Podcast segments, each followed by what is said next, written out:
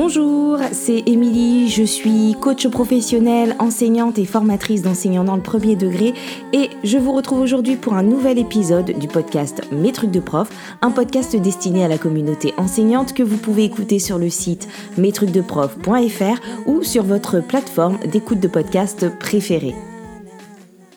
Alors aujourd'hui, je vous retrouve pour un nouvel épisode sur la confiance en soi et donc qui fait suite à un premier épisode, l'épisode 68 que je vous invite à aller écouter si vous ne l'avez euh, pas déjà fait.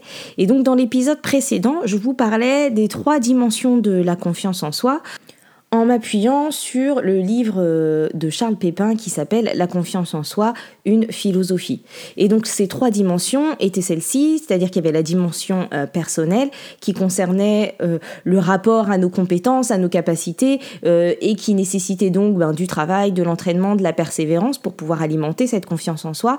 Il y avait aussi la dimension relationnelle qui concernait l'importance de l'autre dans la construction de la confiance en soi et notamment par le fait de sécuriser dans un premier temps euh, nos élèves, par exemple, dans une zone de confort, puis de faire confiance et de laisser faire, et avec derrière une idée de, euh, de lâcher prise et d'autonomie, etc.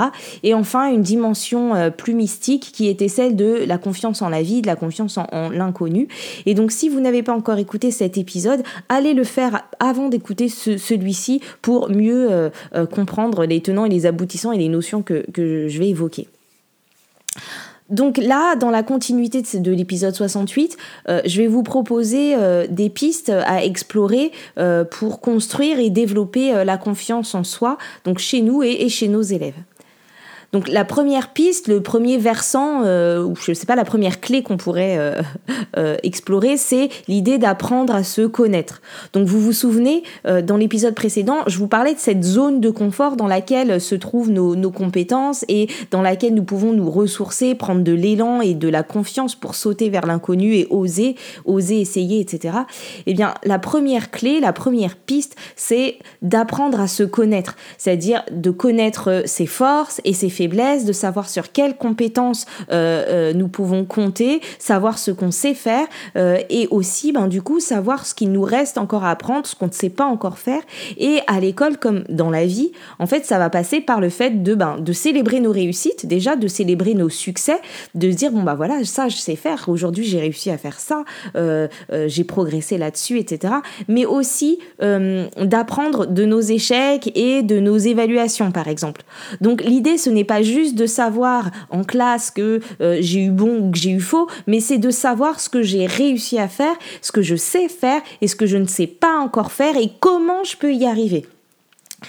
Et on va aussi devoir du coup élargir, nous, en tant qu'enseignants, notre regard au-delà des disciplines pour pouvoir aussi mieux montrer aux élèves tout ce qu'ils sont capables de faire, euh, mais pas seulement d'un point de vue disciplinaire, mais aussi d'un point de vue social, d'un point de vue créatif, du point de vue de, euh, de la persévérance, etc. Euh, de pour pouvoir en fait valoriser leurs efforts, valoriser leur capacité à s'adapter, leur capacité à créer, leur capacité à, à progresser, à faire des efforts, etc. Et pour ça, je vous renvoie euh, à nouveau vers euh, l'épisode 67 euh, sur l'état d'esprit de développement dans, lequel il y avait des pistes par rapport à ça. Mais apprendre à se connaître, euh, c'est aussi savoir, euh, savoir ce qu'on aime, savoir ce qu'on désire, savoir ce qu'on veut. Et on nous apprend beaucoup euh, à l'école à, à, nous adapter, parfois même à effacer certains pans de notre personnalité au profit de l'autre ou au profit du collectif. Mais on a aussi besoin de pouvoir savoir ce qu'on désire au plus profond de nous. Qu'est-ce que j'aime en vrai? Qu'est-ce qui me fait vibrer? De quoi j'ai vraiment envie? Connaître mes goûts à moi, donner la possibilité donc aux élèves de ben, d'exprimer leur goût, d'exprimer leur avis à eux euh, en dépit de, du jugement ou de la bonne réponse et de, de les découvrir. Mais euh, euh, cette question du, du, désir, elle est fondamentale aussi pour toi en tant qu'enseignant toi qui écoutes. Euh, peut-être que, ben, comme moi, euh, euh, il t'arrive de passer du temps à scroller sur les réseaux sociaux, à tout faire défiler et que tu te compares à toutes ces merveilleuses pratiques et ces merveilleuses classes et ces magnifiques photos qui te font douter parfois peut-être de ce que tu fais ou qui te donnent l'impression de ne pas être comme il faut ou de ne pas en faire assez ou de pas être assez cultivé ou de pas être assez connecté ou de pas être assez créatif ou créative, peu importe. En fait, l'idée, dans l'idée de se connaître, c'est de se reconnecter à soi, de te reconnecter à toi et à ton pourquoi et à tes valeurs et à tes désirs et à ce qui est vraiment important pour toi, à quoi tu aspires? Euh, qu'est-ce qui fait que tu es toi et que tu es unique, que tu ne ressembles pas aux autres, que tu n'enseignes pas comme les autres? Voilà, quelle est ta singularité? Et parce qu'en fait, la comparaison, même si on a dit dans l'épisode précédent que ben, la confiance en soi, elle venait aussi des autres, et, donc de la confiance que les, autres nous, nous confèrent, nous donnent, mais la comparaison, par contre, elle, elle est nocive pour la confiance en soi. On verra tout à l'heure que euh, euh, regarder ce que font les autres, ça peut être inspirant, mais par contre se comparer constamment aux autres, c'est nocif et ça, et ça peut nuire à notre confiance en soi. C'est-à-dire que tant qu'on va se sentir aussi bien ou au-dessus des autres, euh, ça va aller, mais par contre, euh, dans tous les autres cas, ça va détruire un peu notre confiance en nous. Donc, que ce soit pour nous ou pour nos élèves, tout ce qui permettra de mettre en avant notre unicité, notre singularité, permettra de ne pas nous comparer aux autres de manière nocive et nous dire, ok, Juste, les autres font comme ça, c'est très bien, ça leur convient. Moi, je fais autrement et c'est très bien aussi. Et en classe, on évitera par exemple ben, de euh, d'avoir des pratiques qui vont entretenir cette comparaison nocive et donc par exemple de rendre les copies ou les notes devant tout le monde.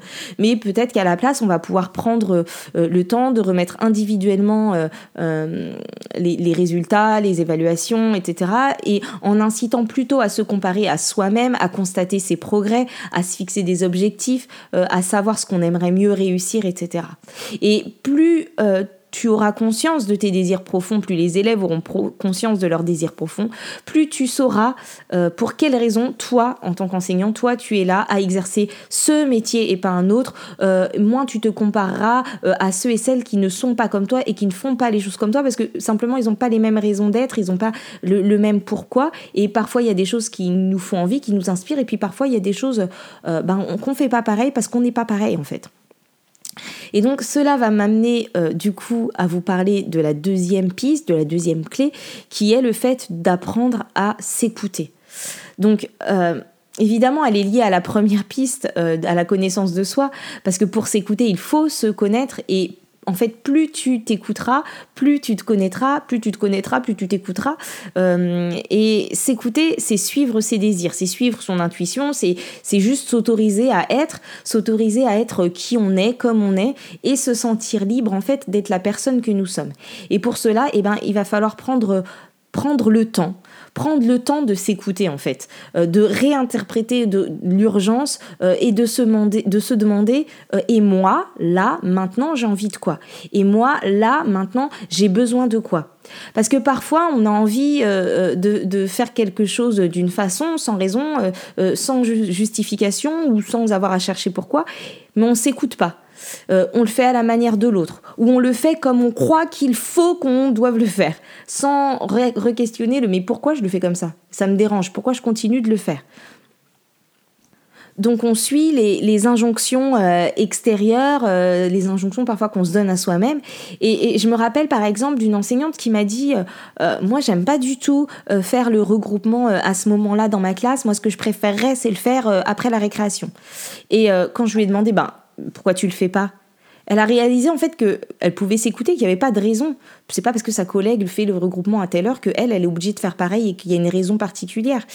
Et elle a réalisé donc qu'il n'y avait aucune raison particulière qui justifiait euh, l'horaire qu'elle s'imposait et qu'elle n'aimait pas. Souvent, euh, quand je fais des entretiens, ben, je dis aux collègues de s'écouter d'écouter euh, ce qu'ils ont envie, ce qui leur convient, etc. Mais s'écouter, c'est nécessaire et on l'apprend pas non plus aux élèves quand, alors qu'on devrait euh, leur laisser le choix, les inciter à faire confiance en leur jugement, à s'écouter, à se faire confiance. Et c'est ce que dit Charles Pépin en fait. Il dit qu'on passe beaucoup de temps à leur demander euh, d'écouter les consignes, les conseils, les leçons, d'obéir ou d'écouter, etc. Mais en fait, c'est important aussi de, de proposer des situations où seul leur avis compte où on est en train de leur dire mais là toi qu'est-ce que t'en penses? Et là, toi, comment t'as envie de procéder? Et moi, la maîtresse, j'ai rien dans ma tête, j'attends rien.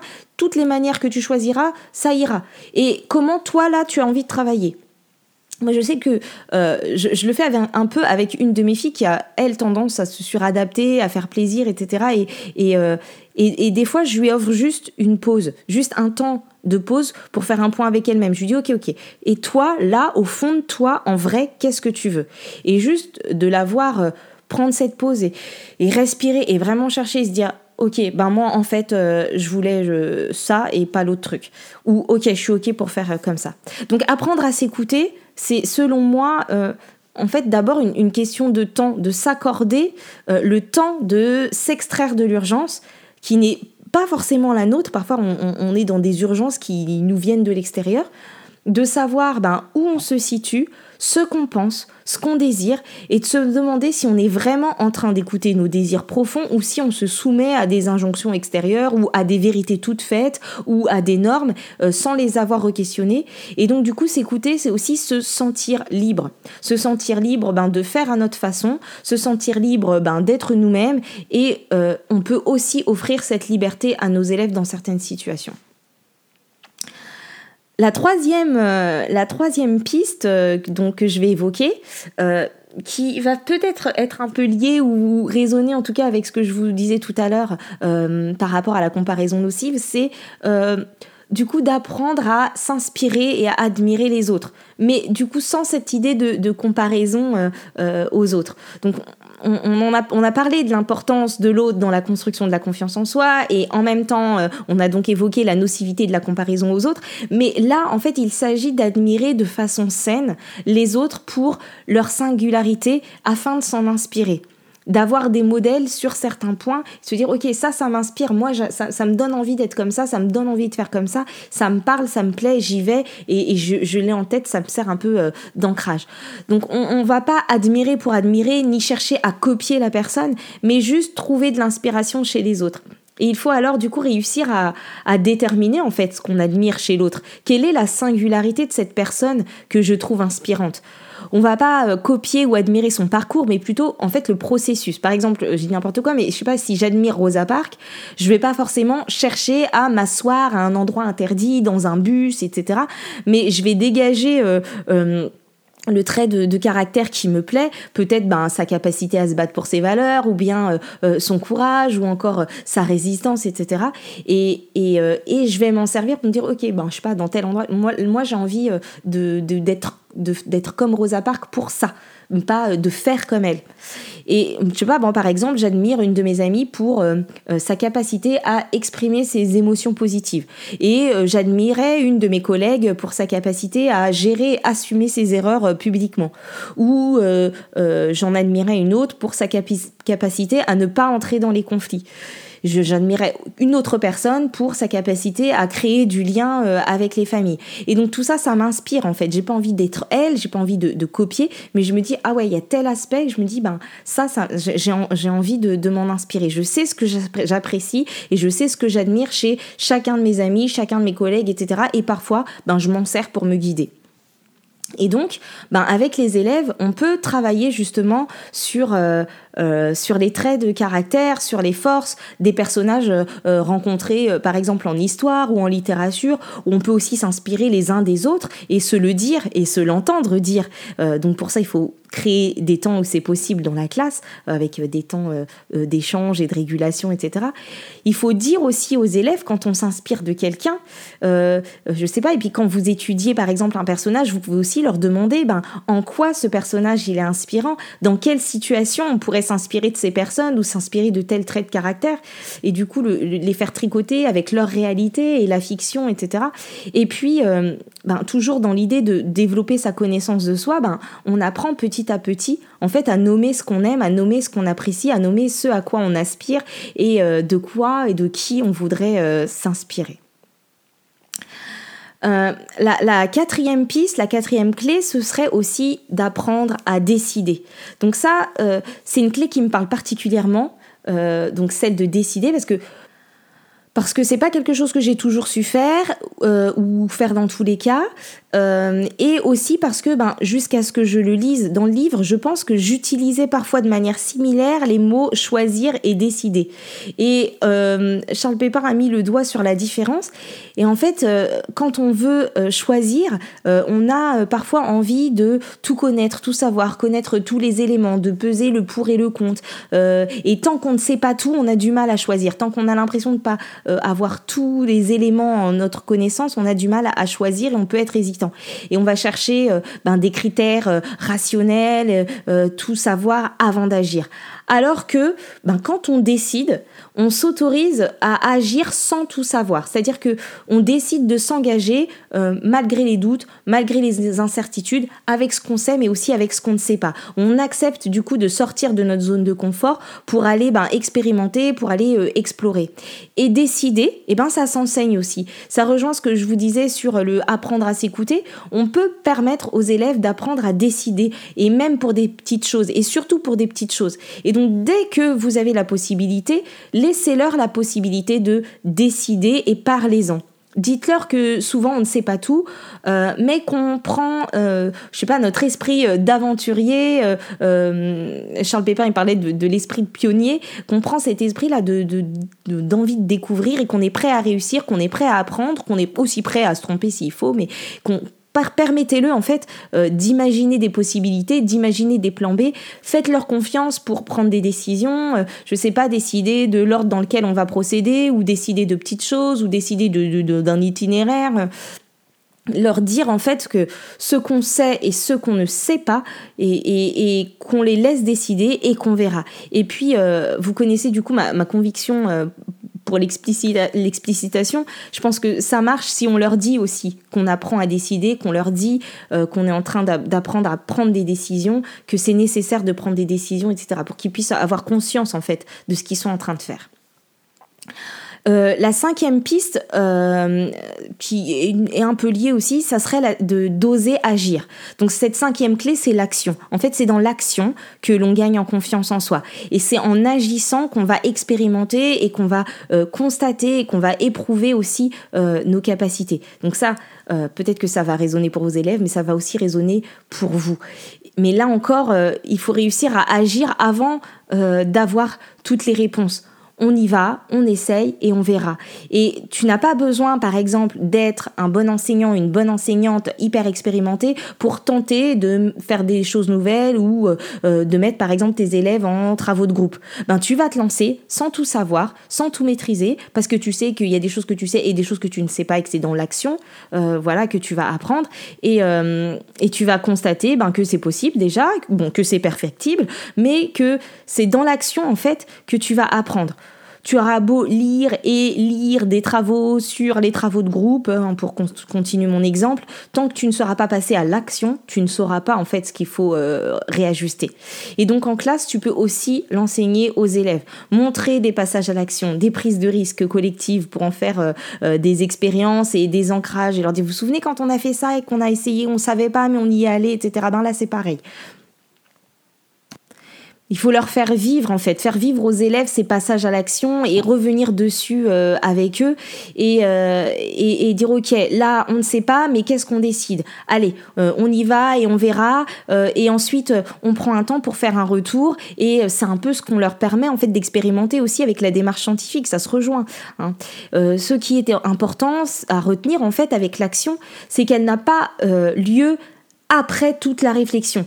Euh, mais elle doit avoir lieu un peu pendant la réflexion. C'est-à-dire qu'il y a une partie euh, de, réflexion, on réfléchit, on voit ce qu'on sait, ce qu'on peut, mais on n'attend pas euh, d'avoir réfléchi à tout, tout pour pouvoir se passer à l'action. Parfois, on passe à l'action, euh, on sait qu'il y a une dose d'imprévu, on sait qu'il y a des choses qu'on va réajuster, mais on y va et ensuite on tire des conclusions, des apprentissages, etc. Et il est important du coup d'apprendre à agir et à s'y mettre. Parce que euh, quand on n'arrive pas à s'y mettre, et eh ben, quand on n'arrive pas à essayer, on perd petit à petit euh, confiance en nous.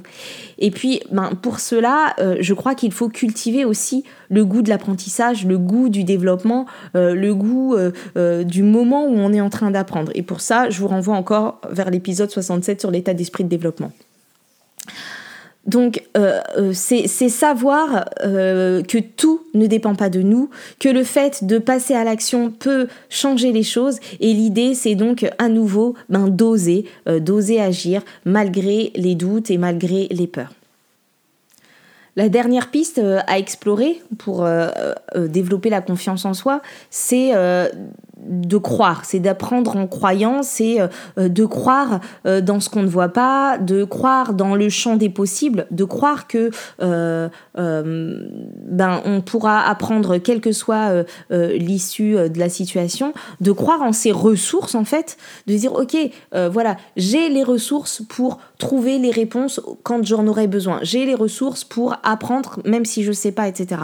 De croire du coup que ça ira, de croire que bon bah on trouvera un plan B, de croire dans notre capacité à rebondir, euh, à créer de nouvelles possibilités, à trouver un itinéraire bis, euh, de croire en notre capacité en fait euh, à nous développer. Donc apprendre à nos élèves à accepter l'imprévu, à avoir des plans B, à développer leur créativité et leur capacité à trouver un plan, un plan B, développer leur acceptation de l'inconnu et leur faculté à s'adapter. Et être modélisant aussi et explicite là-dessus. C'est-à-dire que on va leur, leur dire aussi quand nous on se lance dans un truc imprévu, quand on sait pas tout, euh, leur dire ok bon bah on verra, même moi là je moi je sais pas en fait ce qui va se passer après, donc on essaye et on verra et puis on s'adaptera. Donc tout ça, ça peut être au détour de, situations euh, réelles euh, dans la vie de la classe, etc. Mais ça peut aussi être euh, en littérature. On peut s'entraîner à imaginer toutes les possibilités et toutes les actions qu'on pourrait mettre en œuvre et tout ce qu'on ne sait pas, etc. Et imaginer ben, que c'est difficile. Voilà, il me dit, imagine que c'est difficile, qu'est-ce que tu peux faire? Ok, et si c'est difficile, qu'est-ce que tu pourras faire? Qu'est-ce qui pourra t'aider? Et s'il y a personne pour t'aider? Et s'il y a une fuite d'eau et que ça efface toute ta copie? Et qu'est-ce qu'on pourrait faire ou se dire si tout ne se passe pas comme prévu. Et, et, pour nous aussi, c'est pareil. Oui, il y a une part d'imprévu. Oui, on peut avoir préparé sa séance et quelque chose d'inattendu se passe, ou les élèves ne réagissent pas euh, euh, comme on s'y attendait, etc. On peut avoir euh, préparé euh, son examen, on a essayé de prévoir tout ce qui était prévisible, on s'est préparé, mais il y a une partie qu'on ne maîtrise pas, on ne maîtrise pas ce que vont nous demander les personnes, on ne maîtrise pas notre état à ce moment-là, etc. Et donc, ben voilà, parfois ça fonctionne pas comme prévu, parfois c'est pas l'issue qu'on attendait, ok, c'est différent de ce qu'on avait imaginé, mais on a la capacité à trouver un plan B, à trouver une autre temporalité, on pensait le faire en six mois, et ben on le fait en un an. Euh, enfin, croire que c'est possible, euh, croire qu'il y a une autre issue et que de toute façon, euh, on rebondira. Donc cette partie-là, c'est intangible, en fait, c'est la partie mystique dont parlait Charles Pépin dans le livre. c'est compliqué de, trouver comment la transmettre et comment l'enseigner, mais je crois que juste d'en avoir conscience, de pouvoir se le dire, de pouvoir le dire et de pouvoir dire, ok, et de se rassurer et de savoir que c'est normal de ne pas tout savoir mais d'être confiant etc et ben voilà petit à petit euh, en puisant dans toutes les autres clés dans toutes les dimensions de la confiance en soi et ben ça ça va euh, grandir et grossir euh, et, et ça va permettre aussi de gagner en confiance en soi donc voilà, euh, ce deuxième épisode sur la confiance en soi euh, est terminé.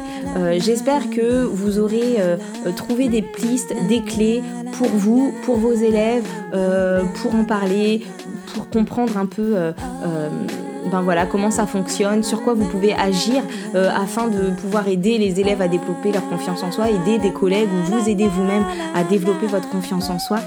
Et n'hésitez pas à me faire des feedbacks, à faire des retours, à laisser un petit commentaire sur le site euh, ou sur les réseaux sociaux Instagram et Facebook euh, parce que du coup moi ça me permet de savoir ben, que le contenu que je partage résonne pour vous et comme on vient de le voir je vais pouvoir puiser dans vos feedbacks pour alimenter aussi ma confiance euh, en moi et je vous invite aussi à partager autour de vous euh, les épisodes qui vous parlent, à les envoyer à une personne pour qui ça pourrait résonner aussi, ou à les partager en story, sur les réseaux, etc. Et pour m'aider à faire connaître ce podcast, n'hésitez pas à vous abonner sur votre plateforme en likant, en mettant un petit cœur, etc. Ou à laisser 5 euh, étoiles et éventuellement prendre le temps de rédiger un, petit commentaire euh, positif sur Apple Podcast. Je vous retrouve bientôt pour un nouvel épisode et d'ici là, prenez soin de vous. Bye bye